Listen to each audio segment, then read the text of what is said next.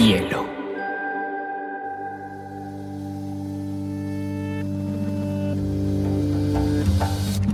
Coincide con la noción de estilo tal como se La lectura debe ser una de las formas de la felicidad y no se puede obligar a nadie a feliz. Pero no tengo idea lo que va a suceder después. Entonces un libro debe escribir esa situación. Y digamos que lo es, el cuento se escribe así. Y a mí la, la cosa más importante que me ha pasado en la vida ha sido aprender a leer una pizca de exageración en esa frase.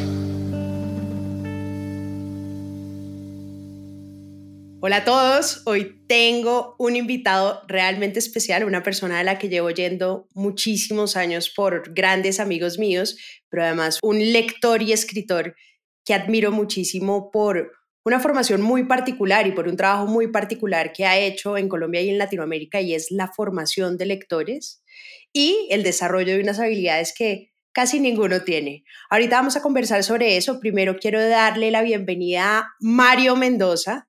Bienvenido a este espacio de Biblioteca Personal. Estamos muy contentos de tenerte acá, Mario. Un placer, María José. Muchas gracias por la invitación. Mario, quisiera que conversáramos sobre muchas cosas, pero lo primero que quiero eh, profundizar es cómo te acercaste a los libros. Entiendo que estuviste enfermo de niño, tuviste una enfermedad muy grave y gracias a esa enfermedad donde casi pierdes la vida, llegaron los libros a ti. ¿Podrías contarnos un poquito esa anécdota? Eh, yo sufro, entre los 7 y los 8 años, sufro de una, de una apendicitis que se complica. Los médicos no, no le atinan, digamos, no le dan rápidamente a un buen diagnóstico y eso me conduce a una peritonitis que se sigue complicando y que termina en una peritonitis con comienzos de gangrena. Eh, es una enfermedad de la que prácticamente se muere todo el mundo y, y, yo logro sobrevivir después de siete meses de lucha en un hospital donde me la paso la gran mayoría del tiempo en cuidados intensivos la gente se muere alrededor, es una sala muy dura, muy difícil, hay que despedirse permanentemente. Y yo era como el niño de la sala de cuidados intensivos, como el más chiquito, eh, todos eran muy especiales conmigo. Y entonces eh, a partir de ese momento yo entiendo la muerte rápidamente, es algo que, que me queda para toda la vida, la sensación de que la vida es efímera, de que esto es un tránsito muy rápido. La mayoría de las personas no tienen una conciencia sobre su propia fugacidad, sobre su propia impermanencia. Eh, todo el mundo vive de, una manera un poco como atropellada y eso significa creer que uno es eterno, que uno, que uno, que uno va a durar siempre, que, que, que, la muerte es una cosa que está lejana, que está distante. Yo aprendo muy rápidamente todo lo contrario, que la muerte es algo muy próximo, que la muerte es algo inminente que puede suceder en cualquier momento y esa sensación de fugacidad y de impermanencia, yo creo que ha sido una buena escuela, yo creo que es una, yo creo que para, para crear y en, general para vivir de una manera eh, menos obnubilada, creo que una conciencia de la muerte es algo muy sano.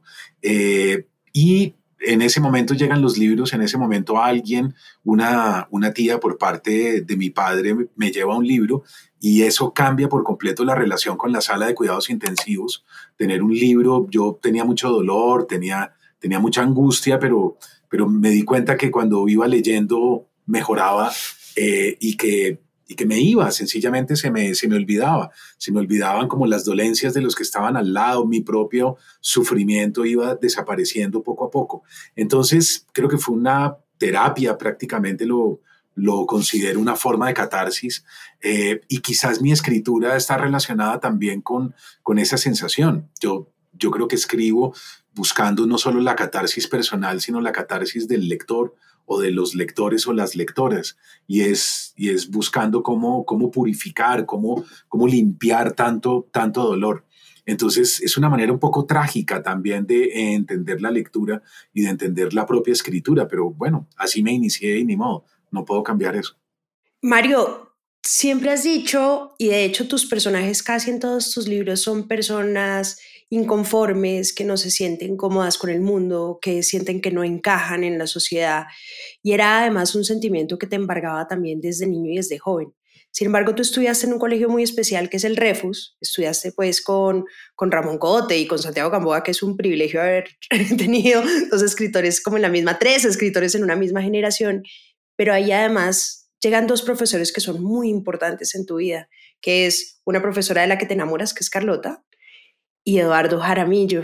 Y yo creo que la forma más importante de transmitir esa literatura es a través del apasionamiento. Cuéntanos un poquito por qué estos profesores fueron importantes y a qué lecturas te llevaron, o sea, ¿qué recuerdas de esa, de esa pasión que te transmitieron ellos dos? El Refus, en efecto, era un colegio, no sé ahora, pero en su momento fue considerado un colegio único, excepcional, eh, por muchos motivos. Eh, nosotros teníamos matemáticas modernas con, con George Papy, que es uno de los grandes teóricos de las, de las matemáticas contemporáneas. Eh, ese tipo venía solo a dar clase a Colombia, a nuestro colegio. De hecho, muchas personas que, que estudiaron matemáticas en su momento en la Universidad Nacional, uno de los mejores matemáticos son, son del Refus, precisamente por eso mismo. Y tenía otra particularidad, y era que el Refus tenía agricultura. Entonces tenía una serie de vocacionales, tenía cerámica, tenía telares, eh, y era un colegio en donde estudiábamos los sábados. Entonces, por ejemplo, Ramón, o sea, nosotros somos compañeros no solo de colegio, somos compañeros de agricultura, que es algo de lo que nunca hemos hablado, pero que sería muy interesante, y es que Ramón, Santiago y yo, los tres, pertenecíamos a agricultura y, eso significa eh, que nosotros cultivábamos, que nosotros teníamos rábanos, girasoles, nosotros cultivábamos una serie de verduras, flores también, y cuando llegaba la cosecha, nosotros subíamos a la plaza de mercado de Suba y vendíamos nuestros, nuestros productos en la plaza de mercado. Entonces, eh, el, el Refus tenía una cosa muy importante que era desclasarse, ¿verdad? No era un colegio...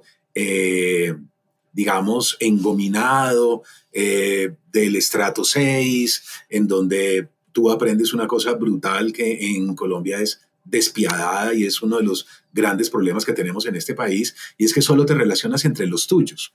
Aprendes a ser élite muy rápidamente desde el colegio, ¿verdad? Si tú recuerdas bien, una persona como Luis Carlos Galán, precisamente para evitar eso en sus hijos, los metió en un colegio público, en el pedagógico. ¿verdad? Y era para que sus hijos no sintieran esa sensación desde jóvenes de cómo cerrar filas en torno a tu clase social, lo que se llama estar bien relacionado. ¿no? Eh, las relaciones públicas o estar bien relacionado significa que tú te relacionas solo con tu entorno, ¿no? Los de tu barrio, los de tu colegio, eh, te pasan filtros, además en tu, en tu propia clase, te pasan filtros si tú llevas un compañerito, una compañerita, eh, siempre te preguntan, pero los papás qué hacen, pero dónde viven, pero, da y te van mandando ese mensaje terrible que es eh, no mezclarse. ¿verdad? Eh, el origen de la violencia en Colombia es ese, justamente, que nosotros no nos mezclamos, nosotros no ponemos nuestros afectos, nosotros no ponemos nuestras amistades en estratos por debajo de los nuestros. Nosotros siempre creemos que estamos bien relacionados, entre comillas, bien relacionados.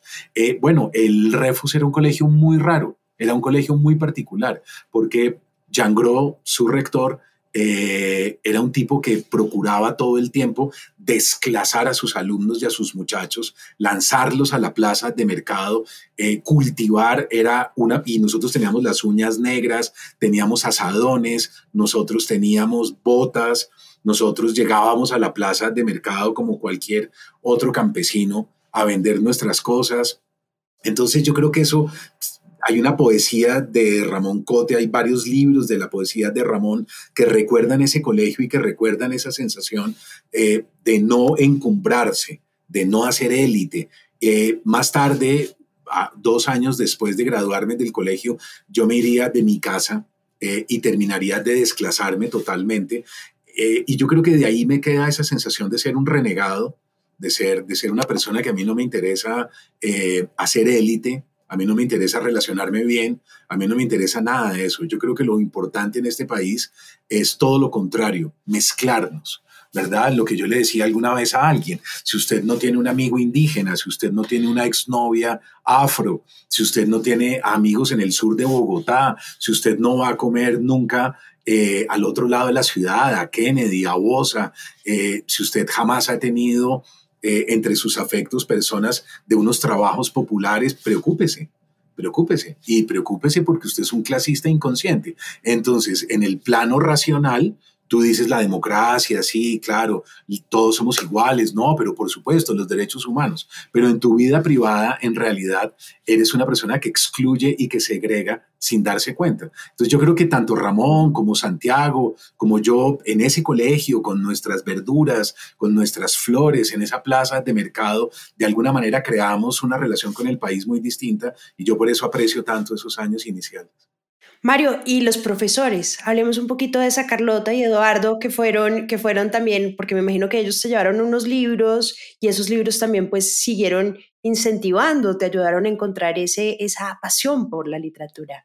Así es. Eh, Carlota, Carlota llega cuando, cuando yo estoy en lo que ahora es décimo y Carlota era una actriz del Teatro Libre de Bogotá, una actriz impresionante, una actriz con un talento eh, y, vuelvo otra vez a lo mismo, una persona con, con muy poca pose, ¿no? Casi siempre el mundo intelectual está lleno de poses, ¿no? Hablan de cierta manera, uno reconoce los tonos, los modos, los autores que citan, eh, todo eso va ligado a eso que te digo que es la élite, ¿no? Cómo, cómo, cómo me convierto en una persona educada, cómo me convierto en una persona eh, de élite, cómo, cómo hago una demostración de mi conocimiento y de mi manera de leer. Eso va ligado a una serie de poses y a una serie de, de actitudes que son fácilmente detectables. No, yo tuve la enorme ventaja de tener unos profesores abiertos, dinámicos, divertidos, eh, un poco desparpajados también. Eh, y yo con Carlota entro en la literatura latinoamericana eh, el que era un gran lector de latinoamericanos era Santiago. Santiago ya desde chiquito venía leyendo, desde octavo, noveno, venía leyendo a los autores del boom. Yo era un poco más autor de europeos, de mediados de la Segunda Guerra Mundial, era un poco como los autores que a mí me fascinaban por aquel entonces.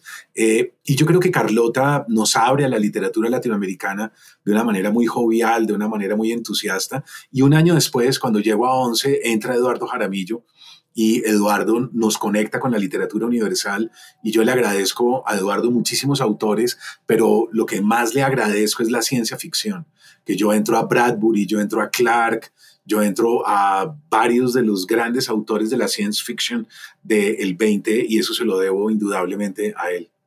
Mario, hay una cosa que es curiosa, tú obviamente en tu trabajo nunca has hablado de la violencia transpolítica, ni los paramilitares, ni los guerrilleros, ni los narcos se han interesado, siempre te ha interesado más esa violencia social de la que mencionabas ahorita, que es esa relación de, clases, esa segregación que todos tenemos. Es más, tú alguna vez has dicho que en Colombia también hay castas y dices que algo que es muy importante es no hay que creer lo que las personas dicen, no hay que creerles lo que creen, sino mirar lo que hacen, o sea, el tipo de relacionarse y el tipo de, de enfrentar o, de no acercarse a estos diferentes, digamos, sectores sociales.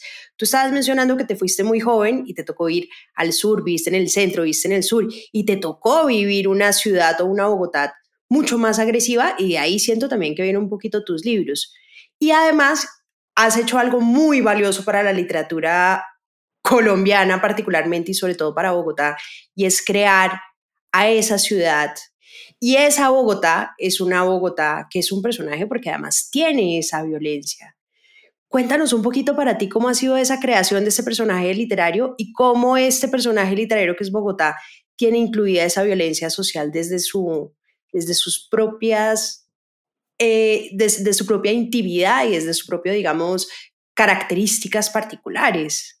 Sí, en efecto. Eh, yo, es que es, es raro porque nosotros pertenecemos a, una, a un continente que tiene eh, uno de los, de los grandes, digamos, una de las zonas más injustas socialmente del mundo es América Latina. Eh, y eh, el latinoamericano, yo creo que eso nos viene también de los criollos españoles. Uno empieza a ver y es una conducta que viene desde, desde el comienzo, es un deseo demostrar la diferencia con respecto al otro.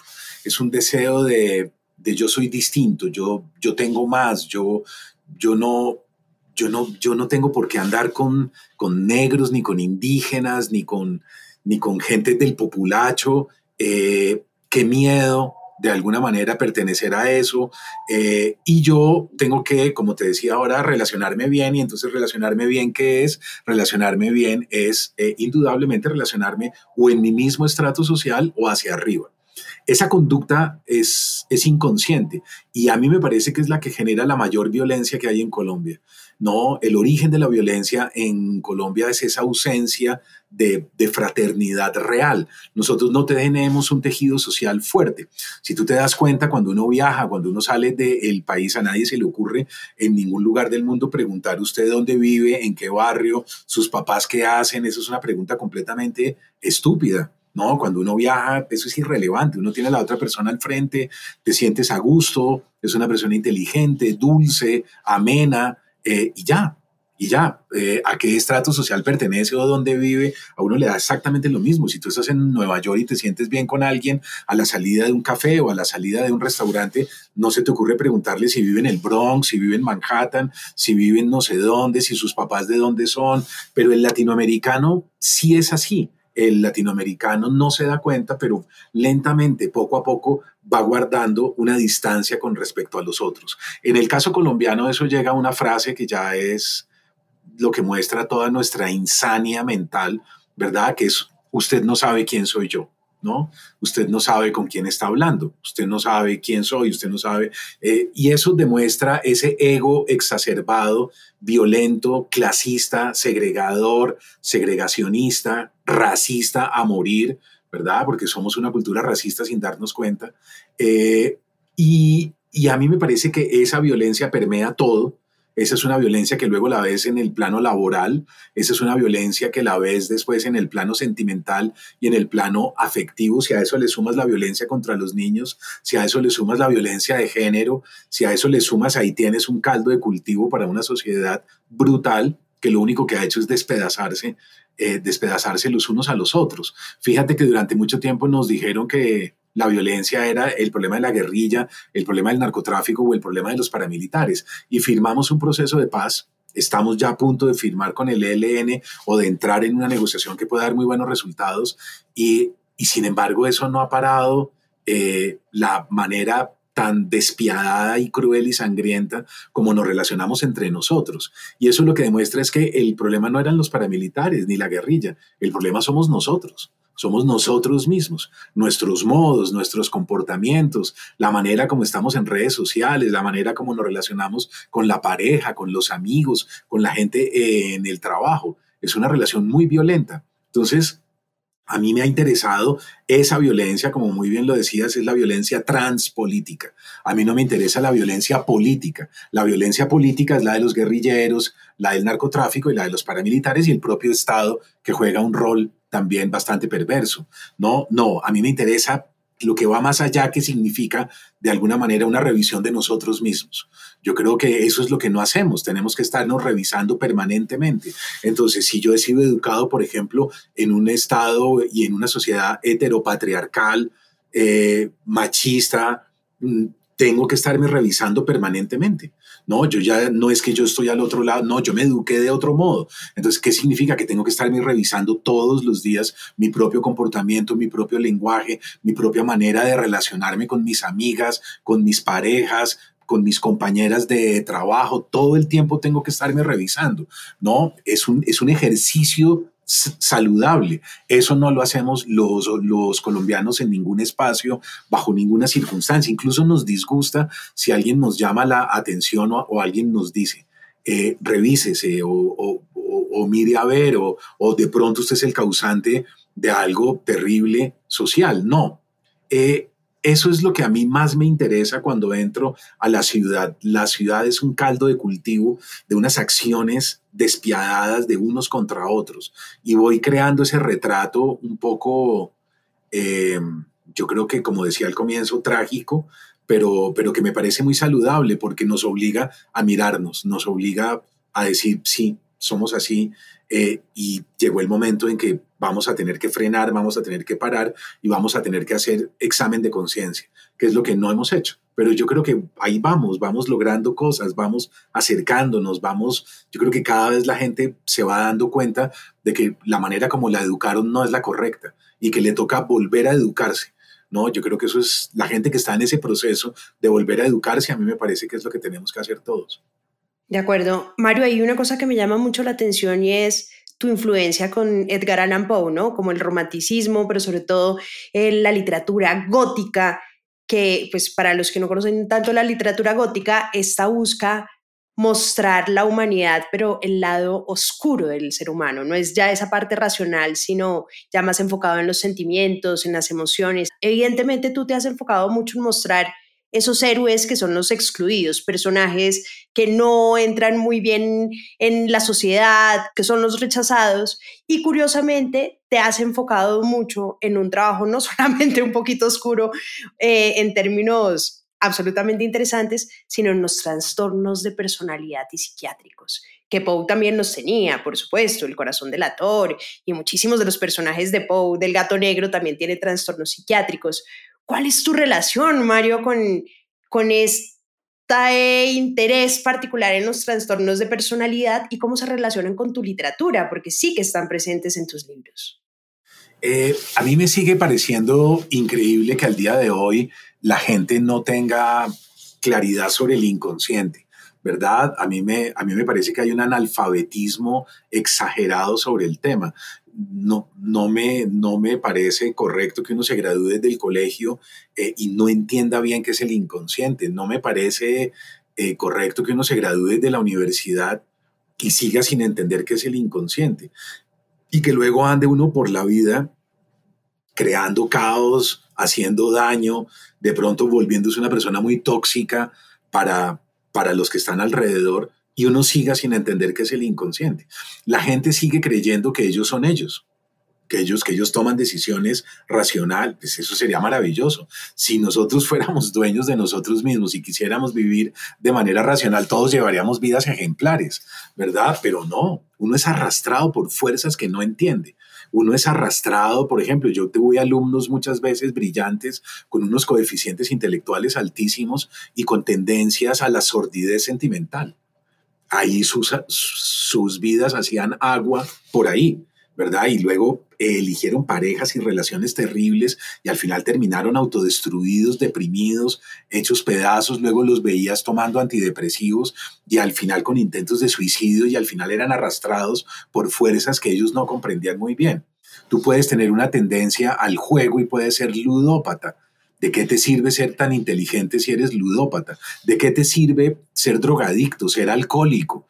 ¿De qué te sirve mil cosas que son fuerzas que están dentro de nosotros, algunas heredadas, otras alimentadas desde la niñez, desde el maltrato, ¿verdad? Pudiste haber sido muy maltratada o abusada o abusado de niño y eso te queda y eso te lacera y eso te destruye de mala manera la vida después. Entonces, ¿qué es lo que hay que hacer? Hay que bajar a esa zona oscura, hay que ir a ese sótano que no nos gusta, que le tenemos tanto miedo, y hay que emprender ese descenso y hay que mirar y revisarse y decir, a ver, ¿quién, quién, quién está ahí? ¿Verdad? ¿Quién, ¿Quién elige? ¿Por qué siempre elijo las mismas parejas? ¿Por qué siempre sentimentalmente vuelve y se me repite lo mismo? Porque tú no eliges, porque el que elige o la que elige es el inconsciente. Entonces, Creo que Poe es un autor que pone de manifiesto un nuevo horror que no es el gótico del siglo XVIII. No, Poe, es, Poe está medio camino entre el gótico del XVIII, un autor como Ernest Theodor Amadeus Hoffman, por ejemplo, pero Poe abre algo completamente nuevo que es el horror psíquico, el horror de la conciencia, el horror del inconsciente. Entonces, creo que sería muy difícil pensar a Freud, eh, que era un lector de Poe increíble, ¿no? Eh, sin las lecturas que hizo Freud. Y entre esas lecturas estaba Poe, estaba Dr. Jekyll y Mr. Hyde de Stevenson, ¿no? Toda la teoría del inconsciente y del psicoanálisis contemporáneo se origina, tiene un germen muy importante en la literatura de comienzos del siglo XIX, particularmente en Poe. Entonces yo creo que, yo creo que esos autores nos obligan a una confrontación eh, que es difícil y que a veces no nos gusta, que es mirarse uno al espejo y decir, carajo, ¿quién, quién está ahí adentro? ¿Verdad? ¿Quién, ¿Quién toma las terribles decisiones que yo he tenido que soportar a lo largo de toda mi vida? Y yo tengo siempre una sensación y es que yo nunca me he considerado que estoy bien. Yo no, yo nunca, porque hay una cantidad de gente que uno los ve que son súper seguros en sí mismos, tienen una seguridad que es aplastante. No, yo no tengo eso, yo siempre tengo dudas, yo siempre me estoy mirando de reojo, yo siempre sospecho de mí todo el tiempo eh, y en la pandemia llegué al punto incluso de creer que me, que me había enloquecido. Entonces yo llegué y dije, yo ya, yo ya, no, ya, ya, ya no puedo asegurar con la tranquilidad con la que antes aseguraba ciertas cosas porque el principio de realidad no lo tengo claro. Entonces, a mí me parece que eso es muy sano, dudar, revisarse, mirarse de reojo todo el tiempo. A mí me parece que la gente más peligrosa es la que está tan segura de sí misma. A mí me, a mí me parece que son muy agresivos, muy violentos eh, y sumamente peligrosos a nivel social. Mario, de hecho, hay un libro que a ti te destruyó, que es este. Sí. En la medida que al principio del libro dices que la escritura fue tan difícil y la transformación en el personaje fue tan dura que empezaste a ver alucinaciones, que te empezaste a enloquecer y que de hecho crees que no vas a volver a escribir una obra de ficción por culpa de este personaje. Cuéntanos un poquito si eso hace parte también de, de esa locura que sientes que de pronto tienes adentro. Yo creo, que, yo creo que los escritores funcionamos muchas veces como los actores entonces tú ves a un actor profesional, a un actor de método, eh, y la transformación en otro sujeto es fascinante.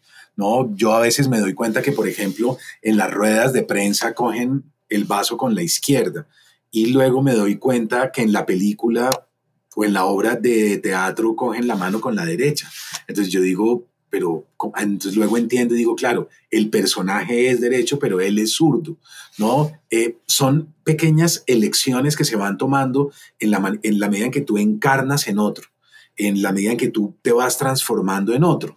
Recuerda, por ejemplo, un personaje, a mí me gustan muchos actores del, del Actors Studio, de la, de la vieja escuela gringa, eh, un, un, un actor, por ejemplo, como De Niro, en El Toro Salvaje o lo ves, por ejemplo, en Cape Fear, en, en Cabo de Miedo, o, y lo ves atlético, lo ves con el pelo recogido atrás, es un tipo que acaba de salir de una cárcel, ¿no? Eh, en el toro salvaje lo ves, es un tipo subido de peso, gordo, y, y, no hay trucos ni hay nada por computador. Son ellos mismos mutando sus cuerpos son ellos mismos que van entrando en otros sujetos, en otras psicologías, en otras maneras de ser. Tú ves a Dustin Hoffman, por ejemplo, en una película maravillosa que es Midnight Cowboy, y tú lo ves arrastrando la pierna, cojo, y, entonces uno dice, pero miércoles, ¿será que este tipo es cojo o no? Y luego lo ves y Hoffman no tiene ninguna cojera. Eh, la esposa de él decía que varios meses después del rodaje, Hoffman seguía cojeando y que en las gasolineras se bajaba a echar gasolina y el tipo cojeaba y ella tenía que decirle, oiga, maestro, ya, ya párela porque ya se acabó el rodaje y Hoffman caía en cuenta y decía, ah, sí, sí, verdad, verdad. Y entonces caminaban normalmente. Esas, esas transmutaciones y esas mutaciones de los actores son fascinantes para mí. Eh, este, este fin de semana estuve viendo La Dama de Negro, me fui a ver eh, la obra de teatro y ver a Robinson Díaz eh, en el escenario fue para mí otra vez maravilloso. Es un actor que me, que me sorprende gratamente y verlo cambiar su gestualidad, su manera de decir las cosas, la manera como camina en la, en la, obra de teatro, cómo se va transformando en ese tipo que está aterrado por una historia que vivió en un pantano. Eh, a mí, me, a mí me produce fascinación porque creo que es lo mismo hacemos nosotros los escritores. Y mi personaje más duro de encarnar ha sido Frank Molina. Frank es el protagonista de Aquelarre, es un detective bogotano, sórdido, que fuma marihuana, que bebe, que es, alcohólico, maníaco depresivo, etc. Eh, y encarnar en Frank me dejó deshecho me dejó destruido y además termino esa novela y empieza la pandemia, imagínate. Entonces ahí fue que yo dije, que yo dije, no, yo no, yo no me voy a levantar de esto nunca más, pero bueno, no, ya estoy empezando otra vez a escribir, vamos a ver. Igual siempre has tenido una fascinación por los escritores perdidos, por los callejeros, o sea, desde Lovecraft, Bukowski, Maupassant, Rimbaud. Y de hecho, una de las anécdotas que me pareció buenísima que escribes en el libro es que te fuiste a una casa a Belén, pues al barrio Belén, y que ahí tal vez descubriste que la perdición no era del todo lo tuyo. Eché, eché esa historia que es buenísima, Mario. Yo creo yo creo que cuando uno es joven, uno, uno tiene como un mito, ¿no? Un, algo, algo que uno ha mitificado mucho, que es la bohemia, ¿no? Uno cree que el, el arte está ligado a la bohemia. Eh, y, que, y que es en esa bohemia donde tú vas elaborando y armando ese universo que tienes que construir, bien seas pintor, cineasta, escritor, lo que sea. Eh, con los años uno va, uno va entendiendo que no es así que lo que la base fundamental de la creación es la disciplina, eh, es el rigor. Un tipo como García Márquez era un tipo súper disciplinado, era una persona con unos horarios muy estrictos, con unas rutinas tremendas. Eh, el maestro Fernando Botero, que está frisando los 90 años de edad, alguien me decía que solo en el verano, cuando está de vacaciones y su familia está de visita, él trabaja de 5 a 8, desayuna, está todo el día con su familia y a las 5 vuelve y se desaparece de 5 a 8 de nuevo y que cuando la gente es, la siesta del verano, esos, esos horarios de recogimiento, y a las 8 él vuelve y aparece y vuelve y come y cena con todo el mundo y vuelve y comparte. Entonces uno lo ve como que está todo el día ahí, pero en realidad trabaja 6 horas al día y está en verano y está de vacaciones. Imagínatelo en otoño o en invierno. Los horarios son tremendos. Por eso es quien es. Eh, lo mismo te pasa cada vez que vas a ver a un gran autor, cada vez que vas a revisar a un escritor. Yo hablaba con Paco Ignacio Taibo II, el mexicano, eh, y Paco me decía, la obra se mide en horas en el asiento. ¿Verdad? ¿Cuántas horas en el asiento? Entonces, eso es lo más difícil, es disciplinarse eso es lo más complicado porque la tentación del teléfono, ahora el celular, el WhatsApp, eh, alguien llama, vamos a almorzar, camina, salimos a no sé dónde, vámonos para cine. Hay mil tentaciones cuando uno está metido en una novela. Tienes que luchar contra todas, tienes que desenchufarte, desconectarte Tienes que sentarte, tienes que disciplinarte, no puedes trasnochar porque nadie se levanta a trabajar 10, 11 horas en una novela trasnochado, no puedes estar en guayabado o con resaca porque cómo haces para trabajar en una novela así, cómo consultas diccionarios, cómo corriges, cómo estás lúcido. Entonces poco a poco uno va entendiendo que necesita su psique y su cuerpo a tope. Y entonces te empiezas a cuidar mucho y ahí la bohemia queda completamente rezagada queda a un lado y uno va dejando mitos de lado. Eh, el canon es otro mito que hay que dejar de lado también. No hay un canon. La academia va imponiendo unos cánones determinados. Si tú quieres ser verdaderamente creativo, tienes que desmarcarte de las poses, de los cánones eh, y de esas mitificaciones que yo creo que hacen mucho daño. Mario, tú has sacrificado casi todo en la vida por tu obra. De hecho, dejaste un doctorado, has cambiado viajes, has cambiado relaciones estables, parejas, lo has dado todo por estar cientos de horas sentados trabajando por esos libros. Te quería preguntar cuál ha sido el peor sacrificio, cuál te ha costado más trabajo. Las relaciones amorosas. Eh, he amado profundamente, eh, he procurado ser una buena pareja, he procurado ser un buen amigo, eh, pero cuando alguien de pronto cree que, que tú puedes ser una pareja estable, que tú puedes ser un compañero para hacer una familia, para tener unos hijos, eh, y realmente tienes que decir la verdad y tienes que decir que no, que tú, que tú no puedes ser padre. No, yo, yo sentí durante muchos años que yo no podía entrar a una casa eh, con dos hijos y decir, eh, aquí todo el mundo come lentejas y arroz durante los próximos dos años porque me voy a encerrar a escribir una novela y no tengo plata, ¿no? Eh, y de malas. Eh, y yo no voy a ir a ninguna reunión familiar y yo no voy a ir al colegio y yo no quiero recibir calificaciones y yo, eso, es, eso es de una crueldad increíble. Entonces yo no quería ser un padre abandónico, yo no quería ser una pareja que iba a terminar lesionando a mi compañera. Entonces tuve que terminar esas relaciones y me dolieron muchísimo.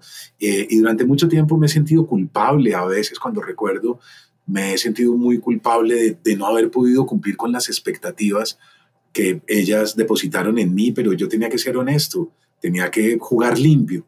Y jugar limpio significaba decir la verdad. Y la verdad era que mi obra es una línea de arrastre muy fuerte eh, y que termina llevándome incluso contra mi voluntad. Claro.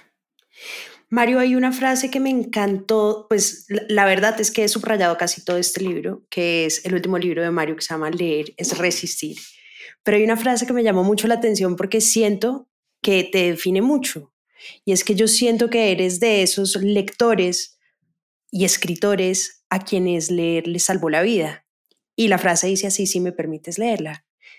Algo sucede en la conciencia cuando nos llega el libro indicado algo brota, nace y nos encontramos de pronto pensando y sintiendo de otro modo, haciéndonos ciertas preguntas que antes no nos hacíamos.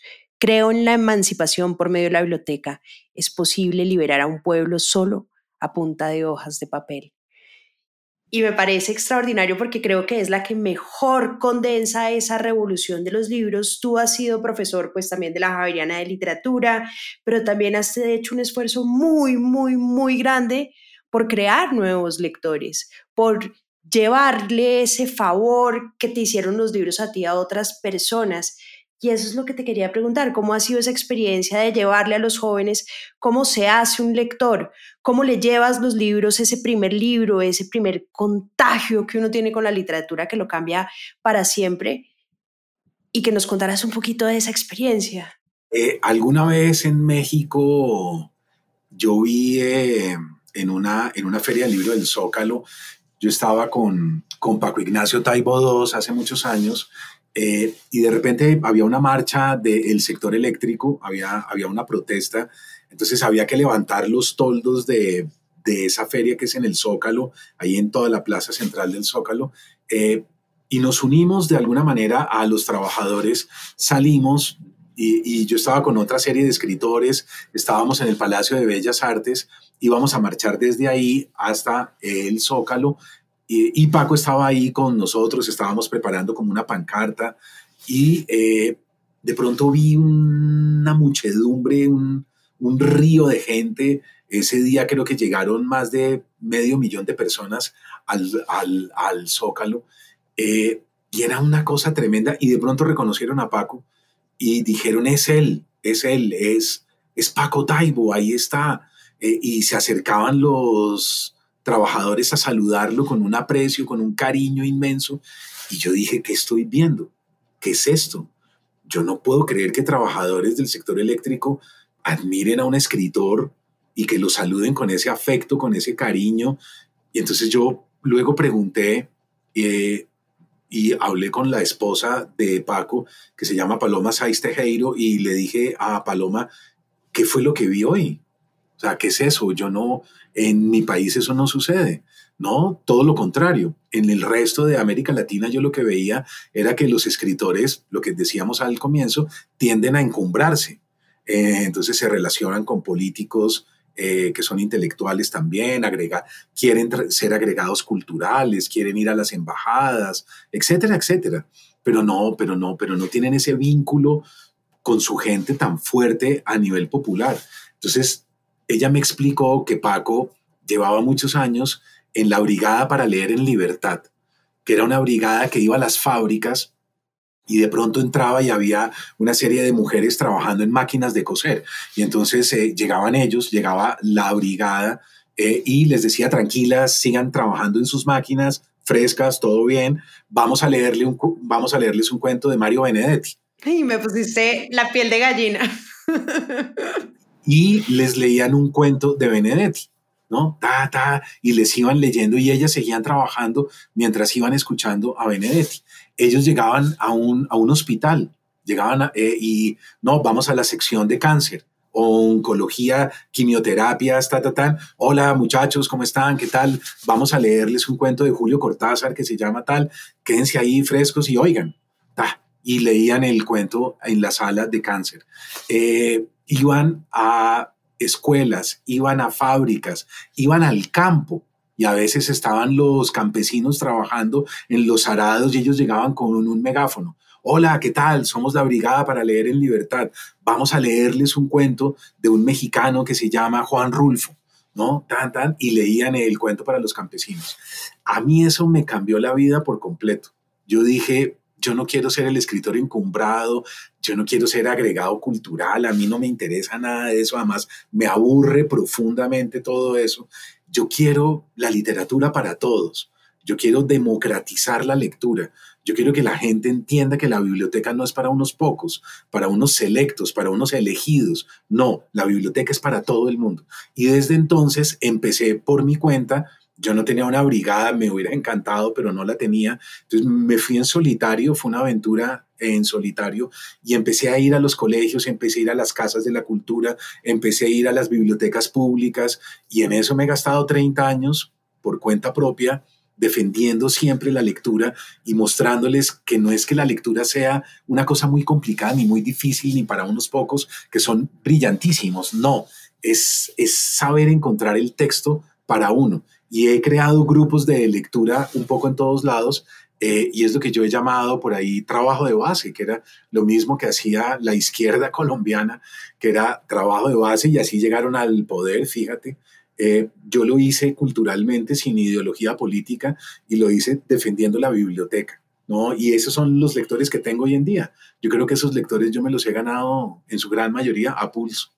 Mario, ¿Y qué libro le llevas a una persona que nunca ha leído? ¿Cuáles son los primeros libros? Porque, como dices tú, no hay nada más difícil que encontrar la lectura adecuada, porque todos tenemos intereses absolutamente diferentes, y sobre todo a un joven.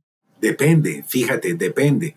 Depende cuántos años tiene, qué le ha pasado. Tú más o menos intuyes por la manera como habla, cómo se mueve, si es retraído, si es si es más depresivo y tú le sientes que puede ser melancólico o algo, si tú sientes que es un sardino o es una sardina eh, que de pronto muestra en un comportamiento melancólico, un autor como Poe es perfecto, por ejemplo. Entonces uno dice, hay un cuento de Poe que te puede gustar mucho. Fíjate, tan, tan, tan. Eh, si es una persona distinta, me voy por un latinoamericano. Si es una persona de edad que ha vivido ciertas cosas, si es una mujer eh, de cierta tendencia, puedo elegir la poesía, puedo elegir, depende, eso es un proceso muy intuitivo y es algo que tú vas con el otro creando de una manera mágica, pero la seducción es una cosa muy distinta de la pedagogía obligatoria.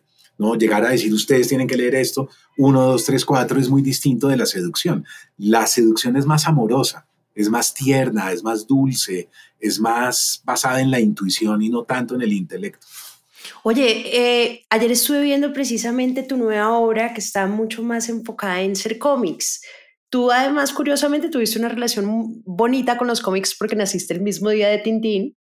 Eh, un amigo te prestó todas las caricaturas de Tintín y por eso pues tuviste una relación muy cercana aprendiendo a leer cuadro por cuadro, texto por texto y hoy en día eres tú quien hace los cómics para acercar a los jóvenes.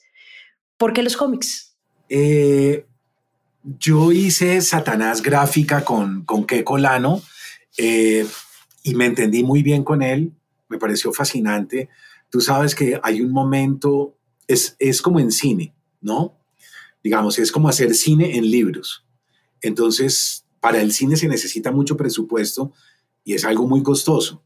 Pero uno puede hacer novela gráfica y hay algo que lo emparenta, son distintos, por supuesto. Yo no digo que sea lo mismo, pero en algo se parecen y es lo que voy a intentar como, como contarte. Eh, uno escribe el guion y eh, cuando uno escribe el guion estás en el lenguaje verbal, tun, tun, tun, escena 1, los diálogos, pan, fulano de tal llega, le sucede esto, entra a la casa, patatín, patatán, y tú sigues escena 2, escena 3, escena 4, y haces el guion que es de alguna manera muy similar al guion de cine. Pero luego hay un tránsito que es el que a mí me fascina, del el guion al storyboard. El storyboard es el momento en el cual el ilustrador, el dibujante, o en su caso, el cineasta, traduce eso en imágenes. Entonces tiene que pasar la escena a imágenes. Por ejemplo, yo puedo decir, Mario y María José conversan sobre literatura. Eh, supongamos que estamos juntos eh, en tu estudio y que estamos los dos charlando. Entonces yo dentro del guion digo, Mario y María José están conversando juntos sobre literatura, están sentados, hay un micrófono en el centro, eh, María José le pregunta, Mario responde y pongo los diálogos, tan, tan, tan. Pero cuando vamos a rodar la escena, ¿dónde ponemos la cámara? La cámara puede estar abajo, la cámara puede estar dando vueltas alrededor de, nuestra, de nuestros rostros. La cámara puede estar arriba y podemos filmar eso cenitalmente. Eso se llama una cámara cenital o una imagen desde el cenit, que es arriba. Eh, podemos poner la cámara por fuera de una ventana y Mario y María José conversan y la cámara está por fuera de la ventana. ¿Dónde pone uno? Eso se llama el shoot, ¿no? El, el tiro de cámara. ¿Dónde? Ni idea. Entonces, el guion dice algo en abstracto, pero el storyboard traduce eso en realidad a unas imágenes precisas de cómo se va a hacer la escena. Bueno, Keiko es un genio para hacer storyboard, es un genio, es un mago completo. Entonces, eh, verlo traducir el guion al storyboard, a mí me pareció en Satanás una aventura fascinante y yo dije, a mí me fascina la novela gráfica, a mí me gusta el cómic, no el cómic de superhéroes, a mí me gustaba mucho cuando estaba en Estados Unidos, yo coleccioné, cuando era profesora allá, yo coleccionaba American Splendor. De hecho, hay una película muy bella que le recomiendo mucho a los oyentes, que se llama igual American Splendor con, con Paul Giamatti. Eh, y, y, y, ese cómic a mí me fascinaba y hay otros muchos que a mí me han gustado. Yo fui un gran lector de Tintín, pero también fui buen lector de Asterix, también fui lector de varios. Entonces, yo dije, ¿será que somos capaces? ¿Será que Keiko y yo podemos armarnos un proyecto gráfico de largo aliento, de gran envergadura? Eh, y cuando se lo propuse, él se entusiasmó mucho. Me dijo, yo contigo como guionista me entiendo muy bien, a mí me gustan tus guiones, son muy precisos, son muy exactos, y ahí decidimos empezar y ahí vamos. Ya llevamos seis, ahora vamos a publicar el 7 y el 8 en el sofá en octubre de este 2022. Eh, y estamos a punto de terminar la trilogía y ahí se va a ver todo el universo cuando tengamos los 10 cómics y las tres novelas gráficas, ahí se va a ver el universo completo. Espectacular, sobre todo porque la novela gráfica no es tan común en Colombia, no tiene tantos lectores, entonces debes estar creando como una nueva comunidad, ¿cierto? Exacto, exacto, están llegando, sobre todo que yo creo que pedagógicamente vamos a ver si los maestros nos descubren bien y nos leen eh, desde esa perspectiva, yo creo que si vas a seducir, volvemos al tema de la seducción, ¿verdad? Eh, si vas a seducir, uno no seduce con teorías, uno no seduce, digamos, eh, uno no seduce tampoco de manera directa, brutal, ¿no? Es sutil, es, como te decía, es una cosa muy dulce, es algo muy tierno, muy delicado, hay una delicadeza dentro de la seducción. Entonces, que yo creo que es como cuando uno le va a dar un beso a alguien, uno no, uno no le va a dar un beso a alguien y coge a esa persona y la percolla contra una pared y le da un beso, eso es, terrible, eso no, ¿verdad? Hay algo, hay un juego, hay un, hay un mecanismo por medio del cual se va creando una atmósfera propicia para, ¿no? Hay una dulzura en acercarse a, a alguien con la lectura es igual. Si no eres una persona dulce, si no eres una persona que sabe entender al otro y sus vulnerabilidades y sus soledades y sus soliloquios y sus dolores, es muy difícil que le recomiendes el libro correcto. Entonces, eh, yo creo que la novela gráfica y el cómic pueden ser un buen mecanismo para acercarse a esos adolescentes, a esos chiquitos, ¿no? Eh, y robárselos a los celulares, a los iPods, ¿verdad? A los, a los, a los televisores, a los computadores, robárselos y decirles, mira, yo creo que esta historia de pronto te puede gustar. Y las imágenes y esos ritmos del cómic, yo creo que pueden crear un lector que más adelante, poco a poco, lo pasas al libro y ya está iniciado en el mundo de la lectura. Mario, una pregunta del secreto del éxito. Mario es un escritor que recibe cientos y cientos y cientos y cientos de lectores que quieren que firme su libro, que llena estadios, que genera, que has logrado realmente democratizar la lectura. ¿Qué crees que sientan esos lectores cuando lean tus libros? ¿Y qué crees que tiene Mario Mendoza que ha logrado generar esa cercanía y esa pasión de la que otros escritores y otros que promovemos la lectura podríamos aprender de ti? Lo, lo primero es que es como si uno no está contagiado, uno no puede contagiar a otros, ¿verdad? Hay una gente que piensa la lectura en términos teóricos y si lo piensa de ese modo es muy difícil. O en un aula hay, hay, hay muchos profesores que no, que no tienen el virus, digamos, si yo quiero contagiar la gripe, tengo que estar enfermo de gripe. Entonces, yo creo que lo primero es entender que la lectura no es un postulado teórico, la lectura es una línea de arrastre, es, una invasión, es una cosa que uno no puede controlar, es, es la certeza de que es posible un universo paralelo, de que esto no es la realidad, de que lo que yo toco y veo es una parte, pero no lo es todo. Y la biblioteca te conecta con esos universos paralelos que completan una visión caleidoscópica de lo real. Entonces, si uno es así, si uno de, de verdad vive de esa manera, puedes contagiar a otros. Pero si no, si no estás contagiado es muy difícil. Y lo otro es que yo de verdad creo que todos somos iguales. Yo, eso no es teórico en mí, es una praxis cotidiana. Yo no tengo poses, yo no, yo no te digo nunca cuando nos veamos personalmente, yo nunca te voy a decir, eh, María José, ¿cómo estás? Buenas tardes. Mario Mendoza, encantado en saludarte. Mucho gusto. Sí, dime, ¿cuáles son tus preguntas? Yo nunca te voy a decir eso, yo te voy a decir, hola María José, ¿qué hubo? ¿Qué más? ¿Qué ha habido? ¿Cómo te va? ¿Cómo va la cosa? ¿Qué tal el podcast? ¿Cómo van las vainas? ¿Verdad? O sea, yo sí creo de verdad que no hay rangos, que no, que no hay supremacías, que no hay gente que esté por encima de. Entonces, si entendemos eso a nivel social en Colombia, podremos entender que la biblioteca es finalmente un patrimonio común y eso implica empatía y respeto por el otro, que es lo que nos está haciendo tanta falta. A mí me da lo mismo cuál es tu posición política, me da igual. Podemos hablar de libros. ¿Dónde vives? Me da lo mismo, me es completamente irrelevante. Lo que importa es que hablemos de libros. ¿Cuál es tu opción sexual? Me da exactamente lo mismo, no me interesa. ¿A qué credo perteneces? Me da igual, María José. Podemos hablar de libros. ¿verdad? Podemos los dos encarretarnos y podemos sugerirnos y podemos recomendarnos entre los dos, independientemente de que seamos parecidos, distintos, eso es irrelevante. Entonces yo creo que entender eso en Colombia es muy importante. Oye, Mario, con el tema obviamente, últimamente has tenido como un cambio radical sobre todo con los que escribes y estás muy enfocado en la ciencia ficción.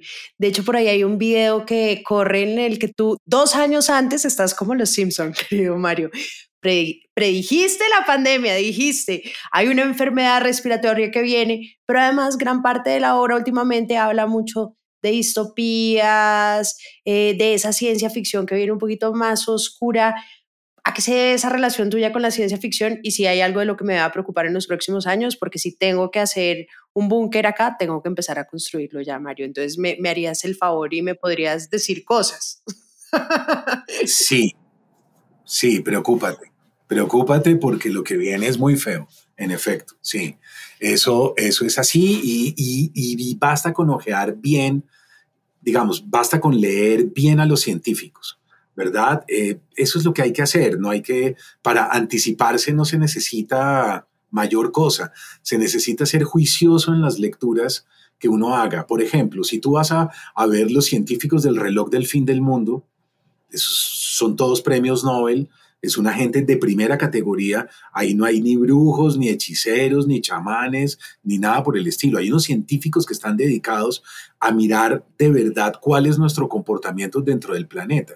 Y si ves esos artículos y ves esas, esas sugerencias, te vas quedando frío, te vas quedando helado y te vas dando cuenta. Yo venía leyendo la Organización Mundial de la Salud, los informes, porque me parecía muy curioso eso del SARS, me parecía muy curioso que apareciera H1N1, H1N3, después apareció chikungunya, Zika, era un periodo como de tres años más o menos entre virus y virus, y a mí me fue pareciendo eso muy inquietante. Entonces empecé a leerme los informes de la Organización Mundial de la Salud y la Organización Mundial de la Salud alertaba sobre un patógeno X, así lo llamó, y dijo se acerca una pandemia tarde o temprano uno de estos virus se va a salir de control y va a generar una pandemia, eh, valga la redundancia, mundial, ¿no? Eh, por los medios de comunicación, etcétera, eso se iba a pasar muy rápidamente.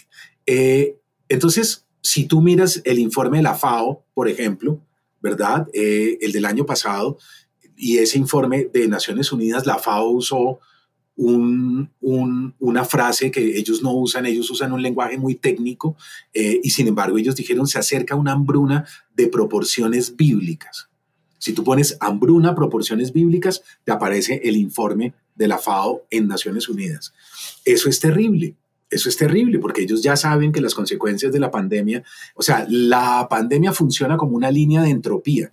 Entra y genera una línea entrópica. La línea entrópica es una cadena que se va generando al interior de un determinado sistema cerrado. El planeta es un sistema cerrado, no es un sistema integrado. Si fuera un sistema integrado sería maravilloso, porque estaríamos conectados con Marte, con Venus, con la Luna, podríamos sacar gente pero, pero no podemos, somos un sistema aislado. En un sistema aislado, una línea entrópica es sumamente grave. Y eso es lo que viene pasando, conflictos sociales, ¿verdad? La guerra de Ucrania termina de empeorar aún la situación. La hambruna ya la tenemos en Etiopía, en Somalia, en Afganistán. En este momento ya hay gente muy afectada, muriendo de hambre literalmente. Y si esto continúa, como parece que va a continuar, entonces se acerca una distopía en efecto y no una utopía. Sostener una utopía hoy en día a mí me parece muy difícil, por no decir imposible, y eh, la pandemia no generó lo que debió haber generado. Y es que no paramos, no frenamos, no revisamos nuestra conducta. Seguimos igual, en un hipercapitalismo de la hiperproductividad, de la sociedad del rendimiento, y eso ha generado todo el caos dentro del planeta de contaminación, hemos contaminado todos los mares, hemos masacrado a todas las otras especies y ese comportamiento continúa. Fíjate bien que no hubo un solo discurso en Naciones Unidas durante la pandemia, uno solo, de alguien que uno dijera qué persona tan lúcida que llamara a un cambio total y a decir, vamos a reflexionar, vamos a modificar nuestros modos de viajar, ¿verdad? Nuestros modos de contaminar, de consumir alimentos. No, nosotros continuamos exactamente igual, entonces, pues las consecuencias van a ser inevitables. Esto va a ir en aumento, es una entropía en aumento eh, y vamos a ver a final de año y a comienzos del año entrante unas consecuencias terribles. El caso de Ucrania es realmente muy grave. El Papa dijo en una de sus alocuciones, y yo no creo que se haya equivocado, dijo, eh, estamos en una tercera guerra mundial, pero nadie, nadie lo dice abiertamente. Hacia allá parece que va todo en efecto, a un conflicto de grandes dimensiones. Oye, ¿y será que la ciencia ficción nos sirve para prepararnos, para, no sé, desarrollar escenarios o para qué servirá la ciencia ficción? Claro, te da líneas paralelas de interpretación, ¿verdad? Eh, entonces, si tú te das cuenta, por ejemplo, eh, Rusia viene tomando posición en las plantas nucleares de Ucrania. Gravísimo, gravísimo. Donde en algún momento venga un estallido nuclear, nos va a pasar lo mismo en Chernobyl vamos a tener a toda Europa contagiada, eh, contagiada, no, perdón, contaminada, ¿verdad? Eh, con unas olas de radiación, los alimentos, las, la comida, la leche, vamos a tener una serie de problemas muy graves. Entonces, yo creo que vamos hacia una debacle. Si vamos hacia una debacle, el, el sapiens es, un, es, un, es una especie muy particular. Cuando uno mira a Yuval Noah Harari, uno, se da cuenta que exterminó a todos los otros homínidos, ¿no? masacró a los nerdentales, acabó con el Homo floresiensis, destruyó a todos los otros Australopithecus eh, y tiene una capacidad de destrucción muy fuerte. Entonces, al final, ¿qué nos queda? Pues masacrarnos entre nosotros mismos. Qué horror. Sí, que era lo, que también decías en tu libro, que la, la, gran diferencia entre ese Homo sapiens es esa capacidad de imaginación que termina siendo un arma de doble filo. Claro, hacemos cosas maravillosas como la Capilla Sixtina, como la obra de Leonardo da Vinci o como Don Quijote y la obra de Cervantes o un Shakespeare, ¿no? Tenemos esa capacidad, pero tenemos una capacidad para usar eso y volvemos al inconsciente otra vez eh, y y es terrible porque, porque yo creo que estamos usando todo en contra de las otras especies y en contra de nosotros mismos. Entonces lo que se viene es bastante gris, por no decir oscuro. Mario, uno de mis oyentes que se llama Jorge García me pidió que te hiciera dos preguntas. La primera es, ¿a qué le temes? ¿Y qué significa la muerte para ti? Eh, las dos preguntas más relacionadas, hace poco me preguntaron lo mismo eh, en una entrevista para el periódico El País de España. Eh, yo le temo a una enfermedad terminal. Yo le debo, digamos, yo le tengo mucho temor, quizás porque ya pasé por ahí chiquito y no sería capaz de aguantar eso de nuevo. Yo le temo a un cáncer, a una enfermedad degenerativa, a una enfermedad progresiva, a que yo no sea dueño de mí mismo, a que, y ojalá la vida no me juegue una mala pasada, a un derrame cerebral, a quedar impedido, a quedar tirado en una cama, razón por la cual yo me inscribí ya en la Fundación Pro Derecho a Morir Dignamente. A mí me parece que es una fundación muy importante. En Colombia ha dado una batalla memorable. Eh, y yo ya estoy inscrito, eh, tengo mi carnet y permanentemente estoy al tanto de las publicaciones de la fundación. Quisiera estar más en contacto con ellos, pero pues por mis obligaciones no puedo. Pero, pero creo que algo, o sea, yo quisiera que me protegieran al final eh, de algo indigno. ¿no? De algo en donde yo no pueda controlar o yo no pueda estar al tanto y no, y no pueda llevar una vida como la que he llevado hasta ahora, a eso le tengo mucho temor.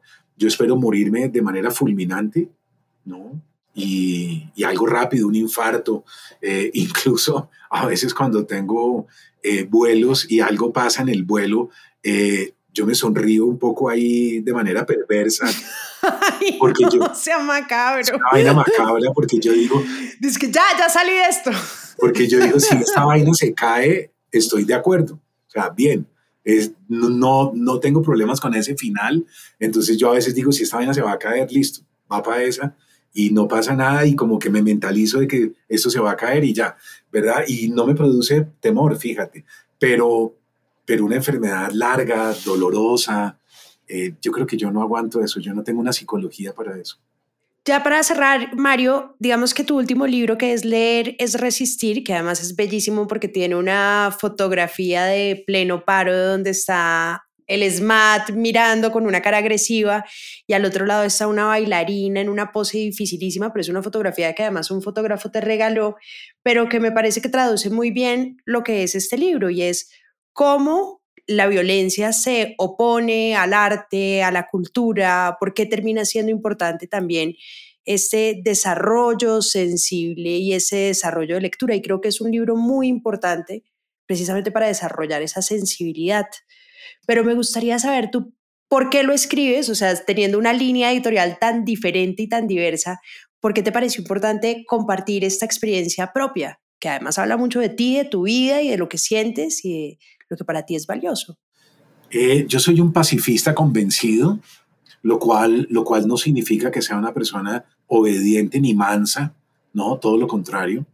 Eh, pero no creo en la violencia, no creo, marcho, salgo, protesto, pero siempre de una manera legítima, haciendo uso de un derecho. Pero, pero yo creo que la violencia es algo muy primitivo a mí me, a mí me parece algo prehistórico, es la ley de los matones.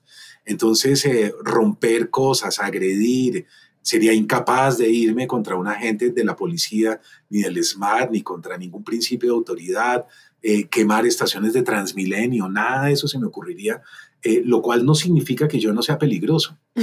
Puedo ser sumamente peligroso, pero, pero, soy, pero soy peligroso por la inteligencia. Entonces yo le quiero transmitir a las nuevas generaciones que hay algo mucho más peligroso que salir a, quemar o a agredir, y es leer.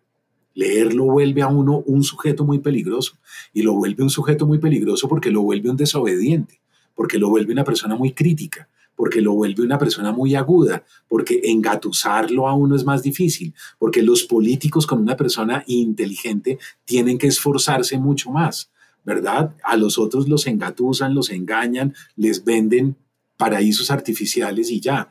Entonces, yo, yo quisiera transmitirle a las nuevas generaciones la desobediencia civil que puede suceder a través de, la, de un pensamiento creativo y a través de una mentalidad muy crítica de una sociedad de lectores, que yo creo que es lo que está pasando, que se están despertando, que estamos em, empezando a decir no más no nos creemos esto, no nos creemos esto, no nos creemos lo otro, y empezamos a buscar salidas diferentes, alternativas. Entonces, la carátula mostraba muy bien lo que es mi posición. Gandhi llama a la desobediencia civil en la India y los ingleses son vencidos, fíjate, sin disparar un arma, sin comprar nunca una escopeta o un revólver, eh, y solo sentados en posición de meditación muchas veces terminaron venciendo a uno de los imperios más poderosos del planeta. Yo creo en eso, yo creo en Martin Luther King, yo creo en Gandhi, yo creo en David Thoreau, y yo creo que la lectura nos convierte en sujetos de emancipación muy, muy críticos y muy agudos y perspicaces. Y yo quisiera que las nuevas generaciones aprendieran eso. Espectacular. Mario, de verdad, muchas gracias por compartir conmigo este espacio. Qué honor hablar contigo. Eh, realmente admiro mucho tu labor de incentivar la lectura y de darnos estas grandes letras que nos vas a dejar no solamente a los ciudadanos, sino la creación de Bogotá como una gran ciudad. Muchas gracias de verdad. Muchas gracias. Te agradezco mucho y un saludo a todos los oyentes. Un abrazo.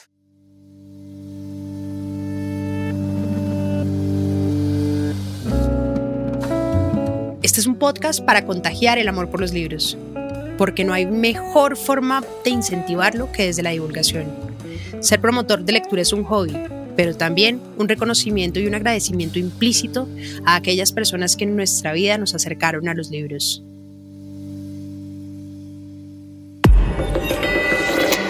Hielo.